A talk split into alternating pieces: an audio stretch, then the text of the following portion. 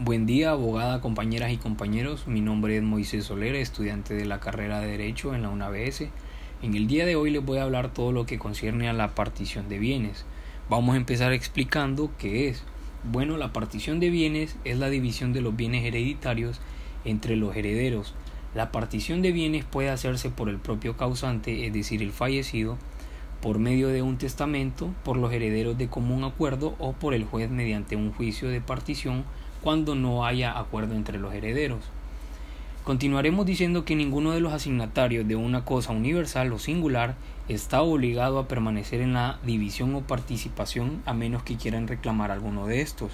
En ese caso sí deben permanecer. No puede estipularse proindivisión por más de cinco años, pero cumplido este término podrá renovarse el pacto.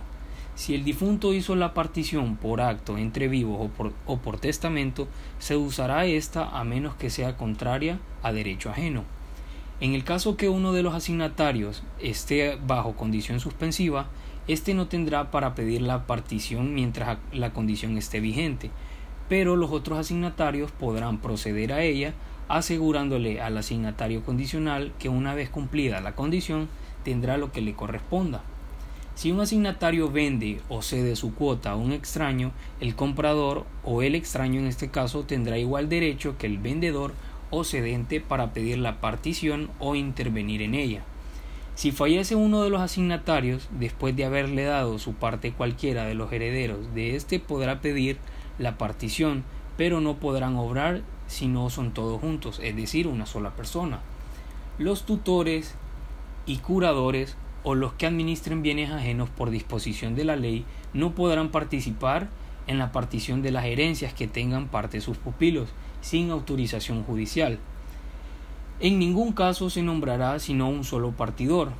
Si todos los asignatarios pueden administrar sus bienes por su propia cuenta, podrán hacer la partición por sí mismos o nombrar un partidor en el caso que ellos lo deseen. En el caso que estos no se pongan de acuerdo, un juez nombrará un partidor, siempre y cuando éste no sea asignatario ni tenga que ver con una de las partes. Si alguno de los asignatarios no puede administrar sus bienes y se nombre un partidor para la partición, éste debe aprobarlo. El partidor no está obligado a aceptar esta labor, pero si es nombrado en el testamento y lo rechaza, sin probar una causa grave que se lo impida, se hará indigno de suceder al testador. Esta causa de indignidad no se extenderá a los asignatarios forzosos en la cuantía que lo son. Cabe resaltar que el, el partidor que acepta el encargo deberá declararlo así y jurará desempeñarlo con la debida fidelidad y en el menor tiempo posible, ya que la ley estipula que el partidor debe efectuar la partición en el tiempo de seis meses, contado desde la aceptación de su cargo, y el testador no puede ampliar este plazo pero si los asignatarios e incluso restringirlo mejor para su conveniencia, ya sea en contra de la voluntad del testador. Antes de proceder a la partición, se decidirá por la justicia ordinaria las controversias sobre derechos a la sucesión por testamento o a intestato, incapacidad o indignidad de los asignatarios. En el caso que el patrimonio del difunto estuviere confundido con bienes pertenecientes a otras personas, por razón de bienes propios o por ejemplo gananciales de cónyuge, contratos de sociedad, sucesiones anteriores indivisas u otro motivo cualquiera, se procederá en primer lugar a la separación de patrimonios, dividiendo las especies comunes según las reglas correspondientes. Vamos a continuar mencionando cómo este procedimiento se lleva a cabo.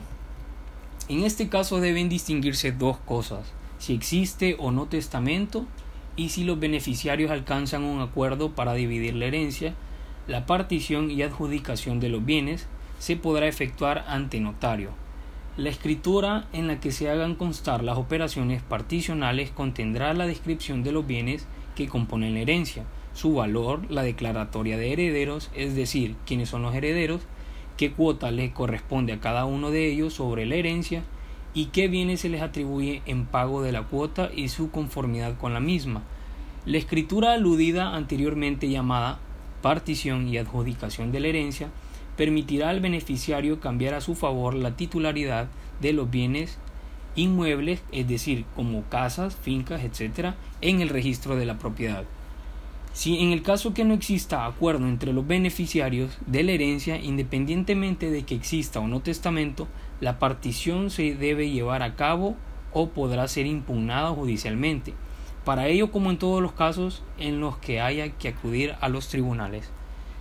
Como siguiente punto, vamos a mencionar el procedimiento judicial que conlleva este.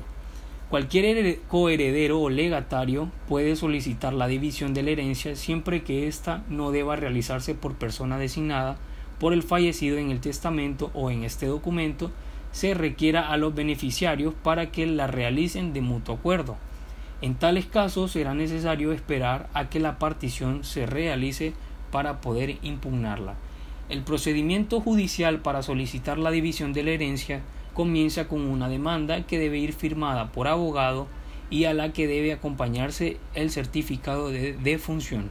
El testamento si existe, en el caso que lo haya, así como el documento que acredite que el demandante tiene la condición de heredero o legatario, así como la documentación relativa a los bienes que componen la herencia.